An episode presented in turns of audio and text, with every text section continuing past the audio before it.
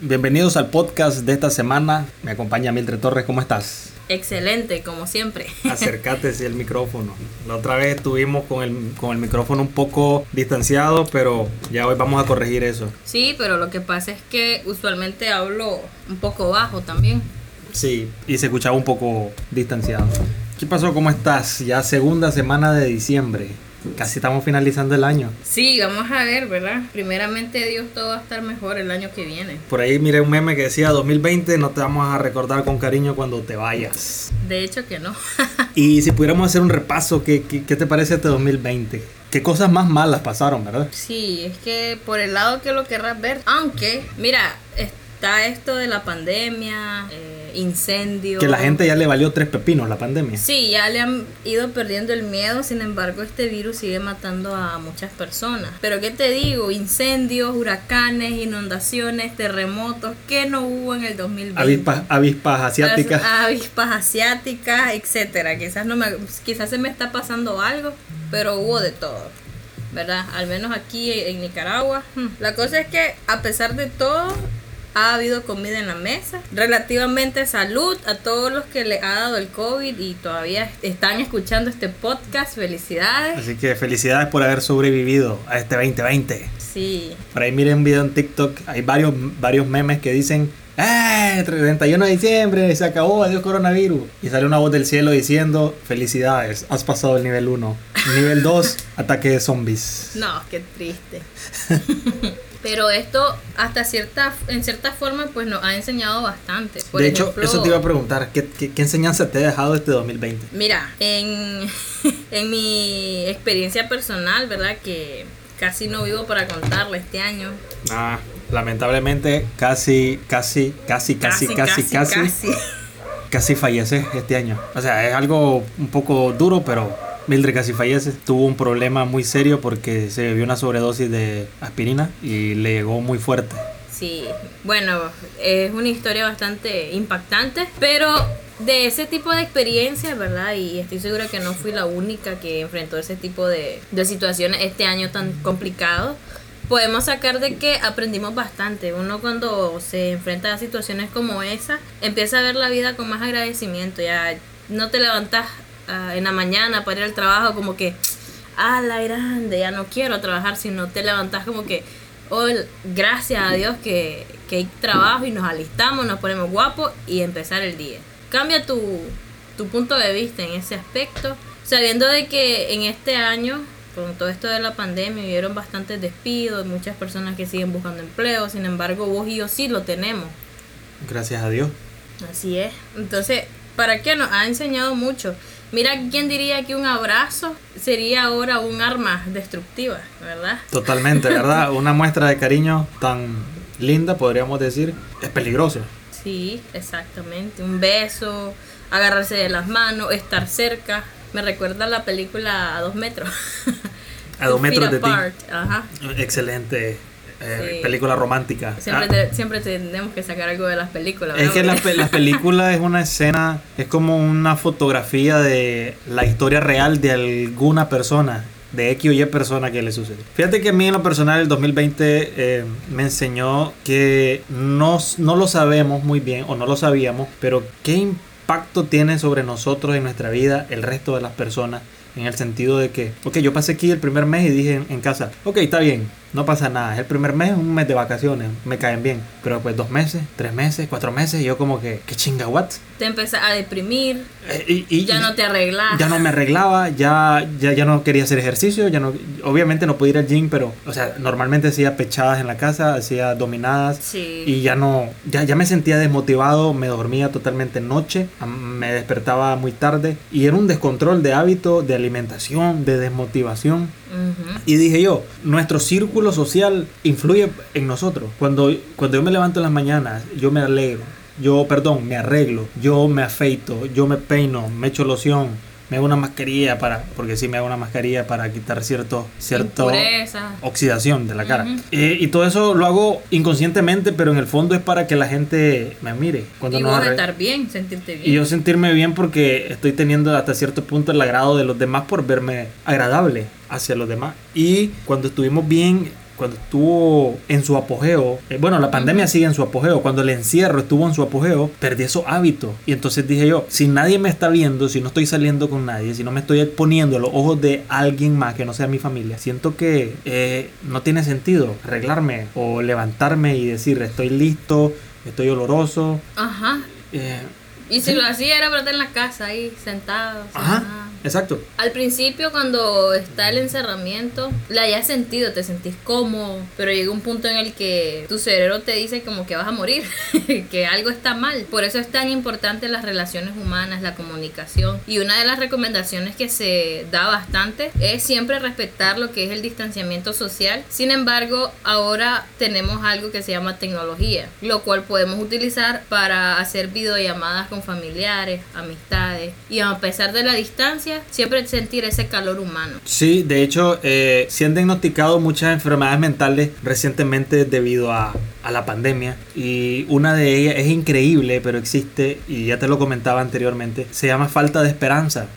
Dice el dicho, la esperanza es lo último que se pierde, pues es muy cierto. Cuando perdés la esperanza, en realidad te sentí que nada tiene sentido. Empezás a adoptar un, una actitud ni, nihilista. Exacto, como de ¿para qué? Exacto, de eso estábamos platicando hace unos días el nihilismo consiste en, tratar de no hallarle sentido a las cosas. Porque la creencia nihilista expone de que las cosas no tienen sentido ni siquiera forma, solamente vos le querés dar forma. Si miras una nube, nosotros los humanos somos los que les queremos dar forma. Ah, es que ese tiene forma de gato, esa tiene forma de montaña. Pero según el nihilismo, mm, solo es nuestra imaginación queriendo darle una pinche forma a las cosas, pero en realidad no son así. Entonces es como que perdés el sentido y decís, me voy a levantar y me voy a arreglar, pero ¿para qué? Voy a ir a trabajar, pero ¿para qué? Para ganarme la vida, puede decir, pero... ¿Para qué si me voy a morir? ¿Para qué me quiero ganar la vida? Así es, ¿verdad? Y me, me, quiero ver bonito, pero ¿para qué? Es que para que me miren las chavalas, ¿para qué? Para, para que se enamoren de mí, pero ¿para qué quiero que se enamoren de mí? y perderle el sentido a todo, absolutamente todo. Y cuando te da esta enfermedad, así como falta de esperanza, que es una enfermedad mental, ya testada científicamente, es como que ya se te fueron, se te fue todo. Es como, es, es un nivel diferente, pero que a la vez es primo hermano de la ansiedad. Exacto, porque ya ni las cosas que más te apasionaban, perdón, ya ahora ya no tienen sentido. Absolutamente. Cuestionas cualquier cosa en vez de ver oportunidades, encontrar excusas. Entonces, incluso podría decir yo, según las experiencias que, he visto, ¿verdad? De que le dan paso a ideas de, de suicidio por no encontrarle sentido a su vida. De hecho, sí. Y ahorita que tocas ese tema, que es muy sensible, de hecho, qué importante y qué, qué, aprecio le tengo yo al sol y a la compañía de las personas, porque estas dos cosas son antídotos para estas enfermedades mentales.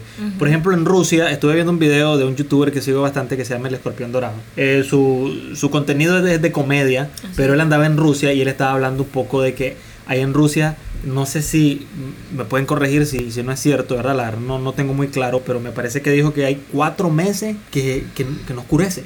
Son, o sea, él estaba ahí a las diez y media de la noche y, y créeme que en Rusia se miraba tal cual eran las diez y media de la mañana. Hay unos meses que no oscurece.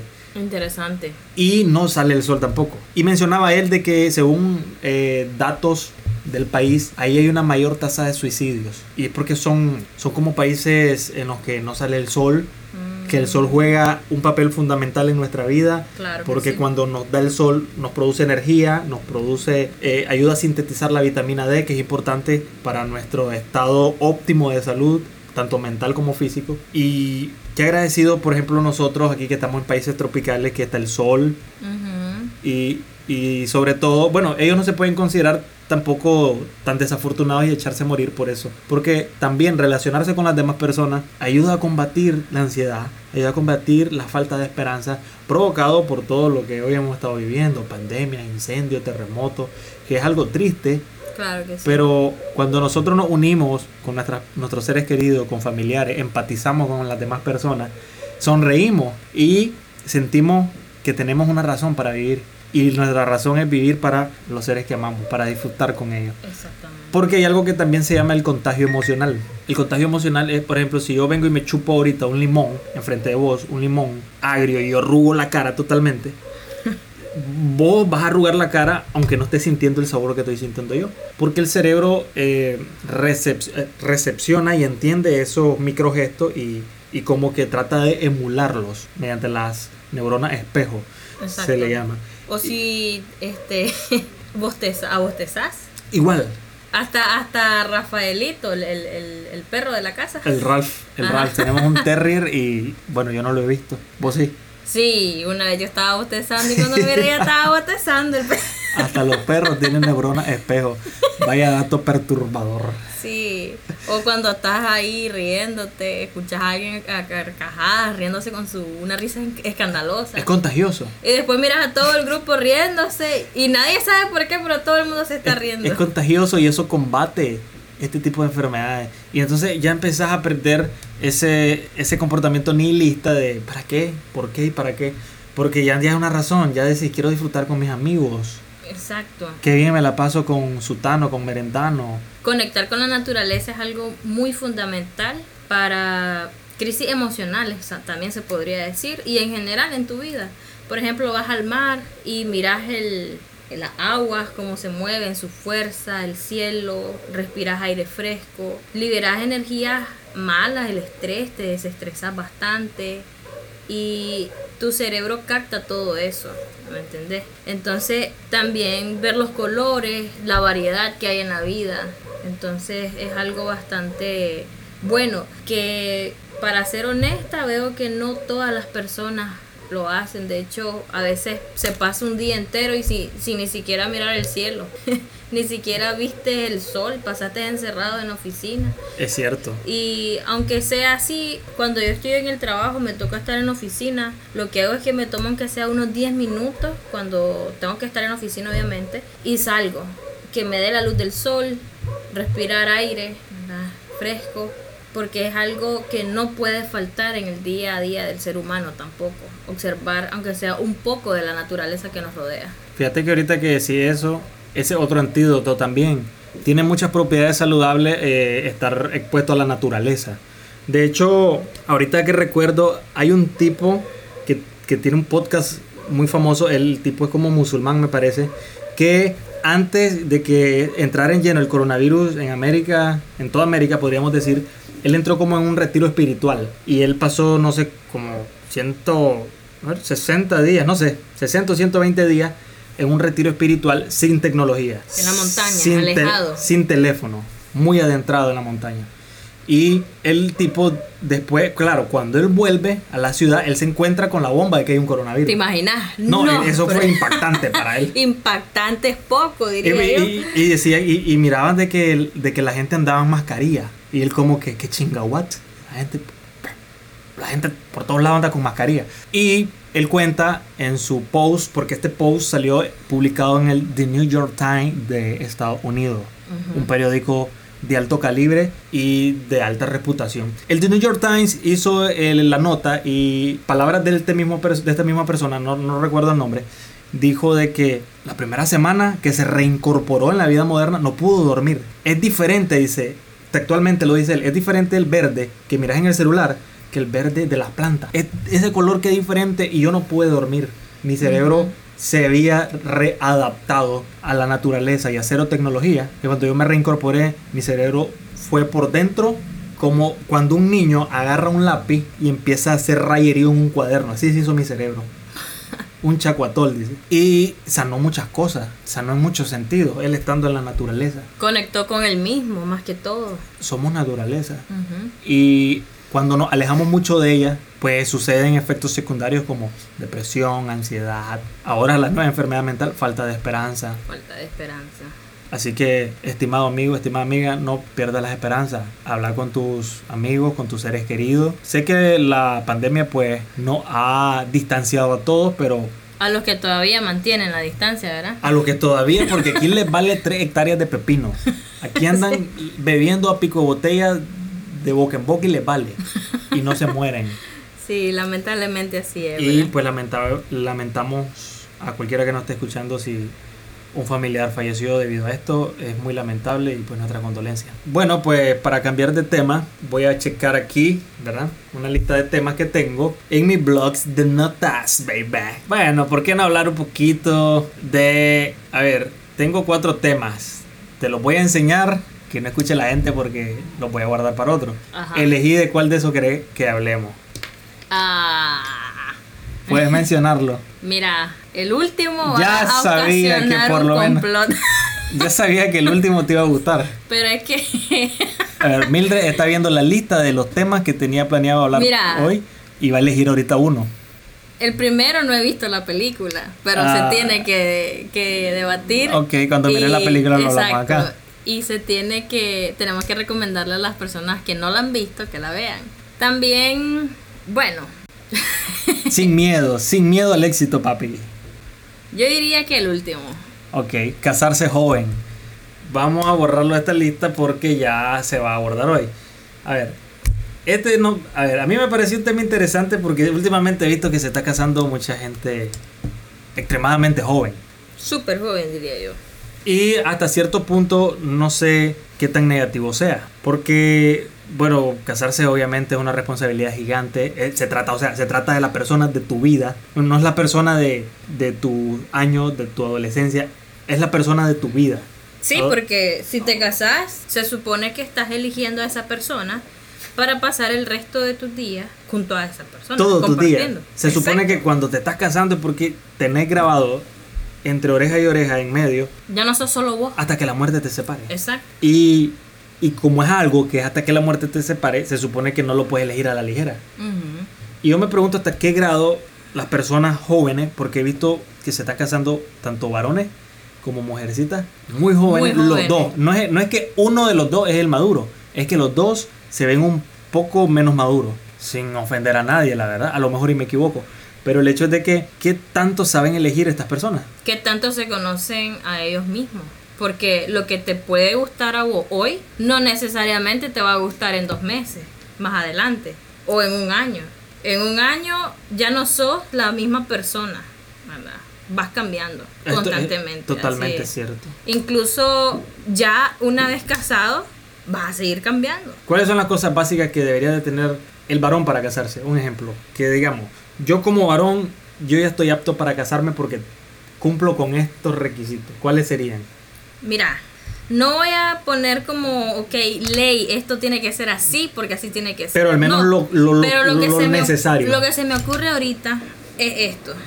Tiene que tener un trabajito. No necesariamente que gane el montón, ¿verdad? Pero sí tiene que tener un trabajito porque si te vas a casar, tenés que, como varón, ¿verdad? Obviamente la mujer, la mujer tiene que echarle la vaca, tampoco solo el varón. Pero el varón, en el varón recae la mayor responsabilidad de llevar el sustento diario Así es. para ese hogar. Si se casó, ¿verdad? Tiene que velar por si se enfermó la esposa, si, se si hay hijos ya, si se enfermó el hijo, los útiles escolares, ¿verdad? Siempre tener un dinerito extra. Entonces, para mí, algo muy fundamental cuando ya vas eh, eh, vistas al matrimonio es una fuente de ingresos. No importa si es o, vendiendo atole en la calle, lo que sea, o en una oficina, tenés que tener tu trabajo. Lo segundo que opino yo, para que vos te puedas eh, decir, ok, estoy listo para casarme, en sentido emocional, tenés que sentirte bien con vos mismo, ser seguro de vos mismo, Muy bien. sentirte bien estando solo o estando acompañado de esa persona, determinar que querés compartir tu vida con esa persona, pero que no la necesitas, ¿me entendés? Son dos cosas muy fundamentales. La otra cosa sería paciencia y respeto. Que antes de pasar a paciencia y respeto, eh, aclarar pues de que cuando se dice no la necesitas, no se dice en un plan feo, sino en el sentido de que, ok, yo soy feliz individualmente y no necesito a una otra persona para, para ser feliz. Es más, soy tan feliz que tengo a alguien más y se la quiero compartir. Ajá, complementándose. Y no es porque eh, la frasecita de te necesito para ser feliz. Y yo como que, güey, no, no, no lo necesitas. Es que te, eh, no, no lo, eh, no, no lo necesitas. No. Simplemente querés estar con esa persona y se respeta. Y está bien. Pero necesitar, no, necesito el aire para respirar, si no me muero. Desde el momento en que vos sentís que necesitas a esa persona, hermano, Es una codependencia y no, es sano. No, salí de ahí, corre. no, no es bueno. Pero tal vez no, no, no debería de salir de ahí correr tal vez no porque sea problema de la otra persona. El problema es del que está sintiendo la codependencia y la necesidad.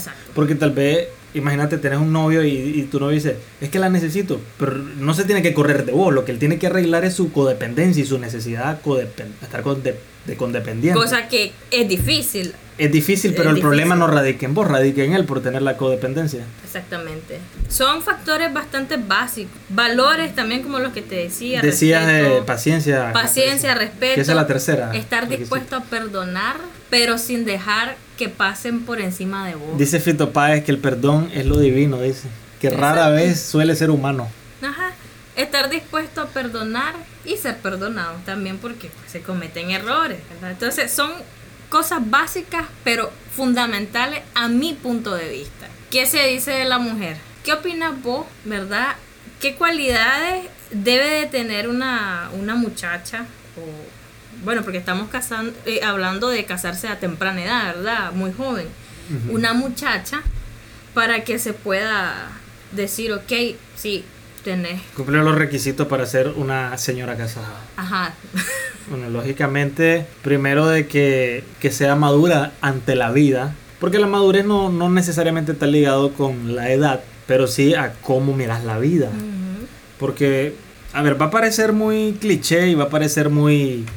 Ay, voy a sonar como a tu papá o a tu mamá, pero ponete a pensar, te tiene, te tiene que despertar tu papá o tu mamá en las mañanas para ir a trabajar, ir a estudiar, lavas tu ropa, caminas bien, o sea, cosas básicas que, que son cositas pequeñas que te van enseñando a ser responsable.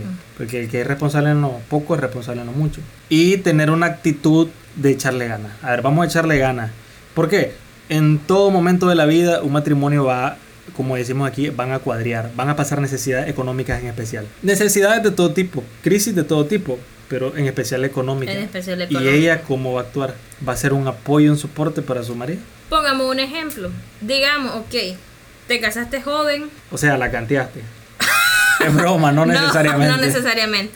Te casaste joven, ambos se respetan, ambos son luchones, siguen adelante, se mantienen bien y están aprendiendo juntos. Sin embargo, el varón se enferma y cae una temporada en la que no puede trabajar. ¿Cómo va a reaccionar la muchacha en ese, en ese momento? Ahí se mira la madurez que tiene ante la vida. Por ejemplo, hay quienes debido a su inmadurez, su juventud, salen corriendo, lo dejan solo. Otras, ok, no importa, voy a buscar trabajo. Y llevan el sustento y lo atienden y buscan ayuda, pero siguen ahí luchando Por eso, en lo personal, opino yo, ya eso es una decisión de pareja claramente, ya una vez que están unidos. Pero la, la, mujer debe de estar preparada para situaciones como es. Debe de saber ganarse su dinero, ser bastante independiente en ese sentido. Se, enferma el esposo, a como te puse el ejemplo anteriormente, alguien tiene que hacerse cargo.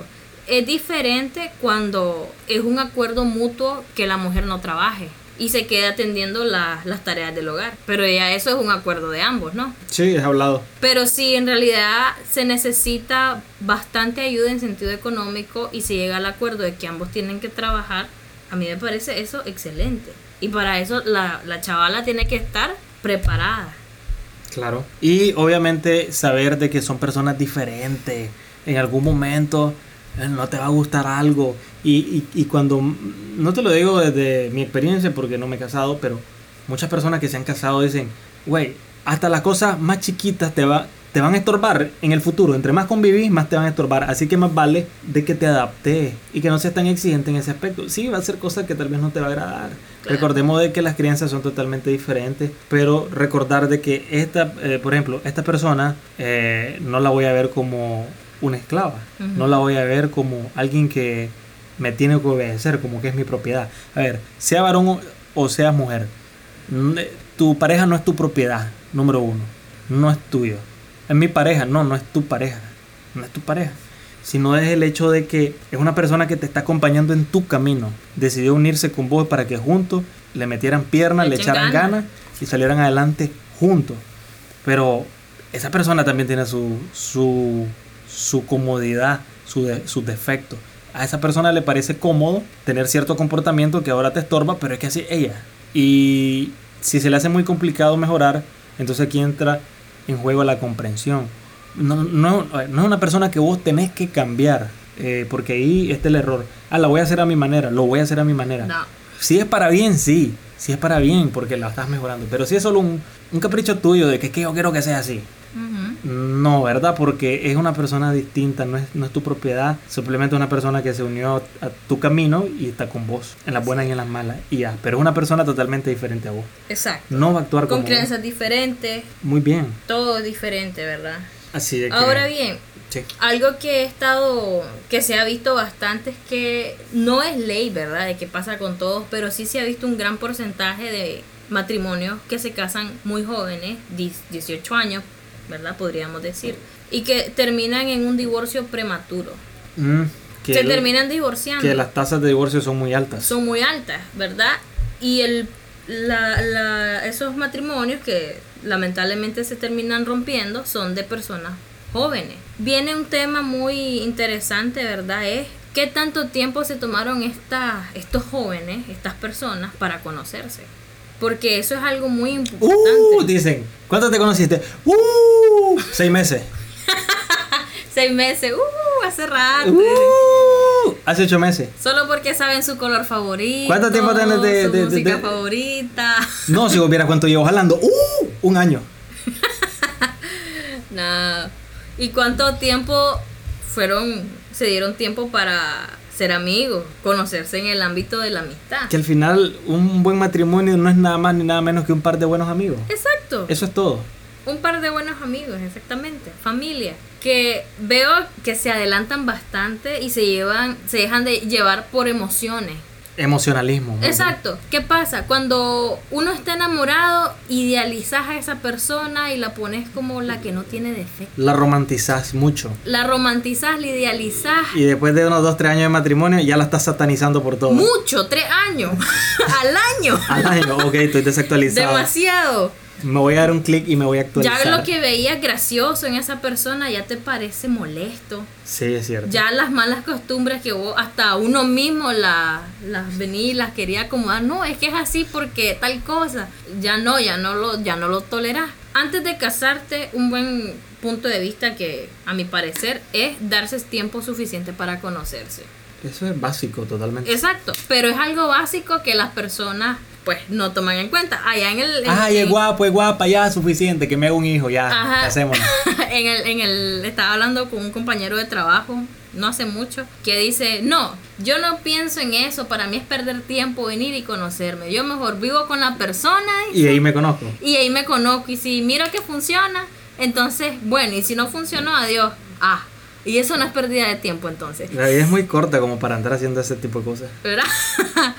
Entonces, para mí es algo pues que hay que tomarse el tiempo para conocer bien a la, a la persona. Si sus defectos sos capaz de tolerarlos, porque hay defectos que, hermano, hay que lo tiene que cambiar sí o sí. No, hay, hay defectos que sí, tenés que decirle que o lo cambia o te la chimbombea. Mira, bañate. O te lo chimbombea.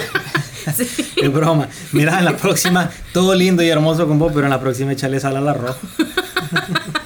Entonces, pues tiene que haber eso, conocer qué tanto vas a, a tolerar de esa persona y sobre todo tener entendimiento de por qué esa persona actúa de esa manera. Así que ya saben amigos, ya escucharon los tips de Mildred Torres, la nueva consejera matrimonial. Y no es que esté mal casarse joven, a mi parecer. Cuando ya sabes lo que querés, cuando ya tenés todas las circunstancias, ¿verdad? O mm, sería irrealista decir todas las circunstancias, pero las circunstancias básicas, como para Claro. entablar un matrimonio. No es que vas a venir y, como dijiste anteriormente, chimbombear a la mujer o, o minimizar. Que era broma, ¿verdad? Cuidado, me madrean en los comentarios. Sí, hombre, porque hasta yo ¿Qué- te... ¿Qué- qué- si hasta vos me querés madrear que estás aquí. Eh, la pregunta es esta, ¿qué consejo le da a los que se van a casar ahorita, en diciembre, que está en la segunda semana de diciembre de 2020? ¿Qué consejo le da a esos chavalitos de 18, de 20 años que se están casando con muchachitas de 18 y 20 años? Excelente. ¿Qué les decís ahorita? Les voy a hacer una pregunta. ¿Hace cuánto fue la última vez que se pusieron a meditar? ¿Qué es lo que realmente quieren? ¿Para dónde van? ¿Verdad? Y si es la persona que ustedes eligieron la que les va a ayudar a lograrlo. Wow, qué profundo. Es muy profunda esa pregunta. Pudiera mucho quedarse hasta por encima y decir, sí, es que lo que quiero es hacer una vida con él. O, ok, pero esa es una respuesta muy superficial. Eso es algo que todo matrimonio quiere. El matrimonio apenas es el inicio. Es el inicio del camino, ¿verdad? Es el inicio. Entonces ya saben, pues háganse esa pregunta. Al final, opino yo que la persona que vos elijas para vos es el reflejo de tu amor propio. Observa a esa persona, mira qué tanto te querés. Ok, entonces, bueno, ahí tienen los tips y nada, felicidades a los que se van a casar antes de que se acabe el 2020. Así es. De todas formas, si, si no se casaban, igual iban a recordar este pinche año con todas las pinches cosas que han pasado en esta chingadera llamada 2020. Sí.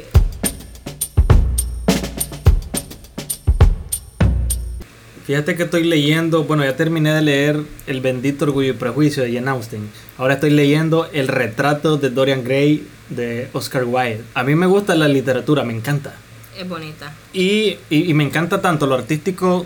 Bueno, hace poco pues me compré un piano de segunda, teclado electrónico, y me estoy aprendiendo una pieza de Pachelbel, de aquellos clásicos Ujú. del piano. No sé, me gusta. Siempre he pensado de que el pasado es mejor que el presente. Hasta cierto punto. No sé por qué. O al menos a como lo muestran las películas. Pues la literatura es fantástica totalmente. Y ese, ese libro de Oscar Wilde, que es el retrato de Dorian Gray, o Gray, para que no te lastimen los oídos, Dorian Gray, pues, pues no sé, no tengo muchas referencias, solo sé que se trata de alguien que es narcisista. Que para la gente que no sepa, para los dos o tres individuos que no sepan, porque creo que cualquiera sabe, alguien narcisista es alguien que se ama demasiado a sí mismo y es muy egoísta, como para amar a alguien más que no sea él mismo. Entonces, este libro trata de eso. Estoy en blanco, todavía he leído como 10 páginas apenas. Y mm, me gusta interesante. Eh, obviamente, el de Jane Austen, de Orgullo y Prejuicio, me impactó. Me agarró y me metió dos patadas en la cabeza. Me la hizo explotar. Juegos Ok. pirotécnicos, diciembre de 2020, dentro de mi cabeza. Porque, que, que, que el librazo. Que Jane Austen era toda una crack. Ve esas historias. Sí. Eh, hay libros, por ejemplo, que aquí no he podido conseguir, pero que quiero leer. Por ejemplo, una novela de una autora, poeta estadounidense. Ya ella se suicidó, de hecho. Se llama Sylvia Plath. Se llama La campana de cristal. Es como autobiográfica desde que era adolescente y relata todo lo lindo de su adolescencia, su primer amor, su primer beso, su primera relación sexual su primer romance y todo, pero llega a un punto, es como un triángulo porque llega a un punto en el que llegas a lo más alto y cuando ya está en lo más alto, solo te toca ir para abajo y empieza a descender y como la trama del libro se vuelve oscuro, su vida se torna oscura y eso es lo que te trauma porque es que todo empieza color de rosa y su vida va genial y después viene en descenso con el efecto bola de nieve. Cada problema se va haciendo más grande, más grande, más grande y empieza a tener una serie de problemas y adi- adicciones que la llevó al suicidio. Y qué, qué, qué novelaza, La campana de cristal de Sylvia Plath. Otro libro... Lo voy a buscar. Se Eh, oye muy interesante. He, he querido también, es autobiográfica y, y- y lindísima la historia y tragedia, es trágica totalmente. Otro libro de hecho de ella que es como un, un poemario, poemas que ella tiene. Bueno, creo que así se llama el libro, es una colección de poemas de Silvia Plath, es bellísimo, era una poeta, era una joven poeta en todos los sentidos. Si te gusta la literatura, te recomiendo Silvia Plath, que, que, que- que autora. Estaba viendo una serie, me acuerdo, en Netflix hace poco. Y me di cuenta que hay un libro. Se llama Anne de Green Gables. Así se llama la, la finca, Green Gables. Y, y- ajá, Es de, ¿cómo te digo? Es de romance. Apenas la serie tiene como tres temporadas en Netflix, pero mira, me tiene enganchadísima. ¿Qué? repete el nombre por favor. Anne de Green Gables. Así, así A-N-N de Green Gables. Ajá. Sí, se trata igual de romance, narra la historia de una niña huérfana, cómo la adoptaron y cómo ha venido cambiando su vida, su romance desde que era niña. Es muy bonita, la verdad. Estuve averiguando de que hay una versión antigua, no sé si es serie o película, voy a tener que seguir averiguando, pero se las recomiendo. Varios de ustedes, yo sé que ya la vieron, te hace llorar muchísimo. ¿verdad? Te enseña bastante esa serie. Si yo la miro, me, me hará llorar. Ah, seguro que sí. Será.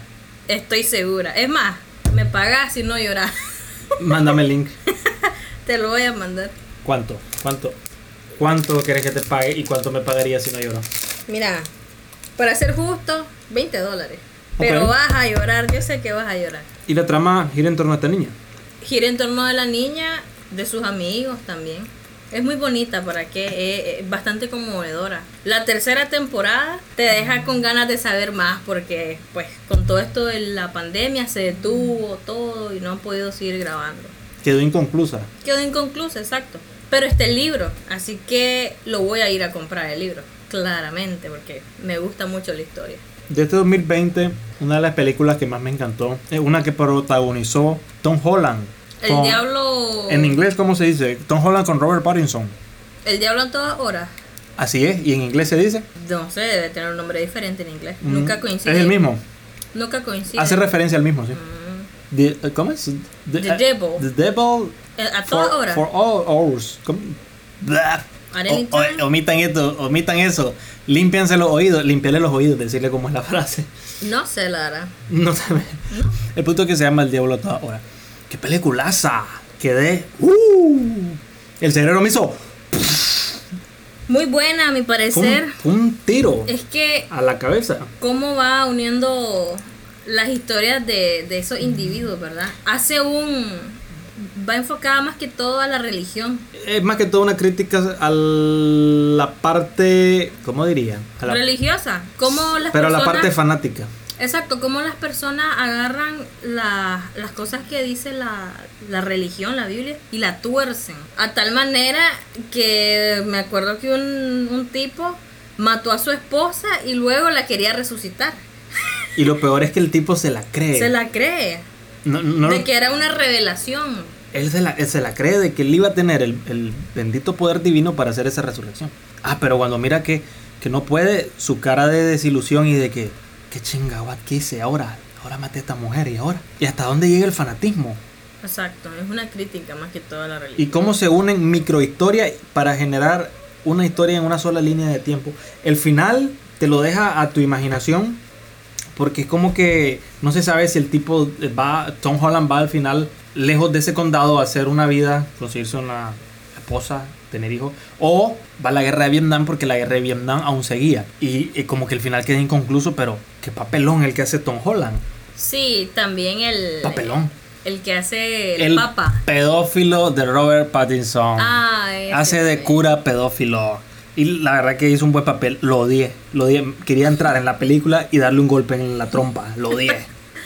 Ay, Dios. Hizo bien su papel porque causó ese sentimiento. Exacto. Dije, pinche Robert Pattinson, violador de niñas. Te quiero cargar a pinches madrazos. Y, y lo odié. Es, un buen papel hizo porque ahora ya no lo miro igual. Así es. Otra cosa que estuve viendo fue el papá de del que de Tom Holland, ¿cómo es? El papá de Tom Holland, así es, el, que vino de la guerra. Exactamente. En su desesperación porque la esposa iba a fallecer, fue a, hacer, fue a dar en sacrificio a, su cachorro, a su perro. Lo crucificó. Y lo, sí, ¿Qué, en más demente. Entonces, pero vemos la desesperación de ser humano. Y la fe ciega. Exacto, y, el extremismo de sacrificar al animal. Y decir, Dios, te entrego aquí a, Scott, no sé cómo se llama el perro, pero devolverme a mi esposa. Qué estúpido. Yo dije, qué estúpido, qué imbécil.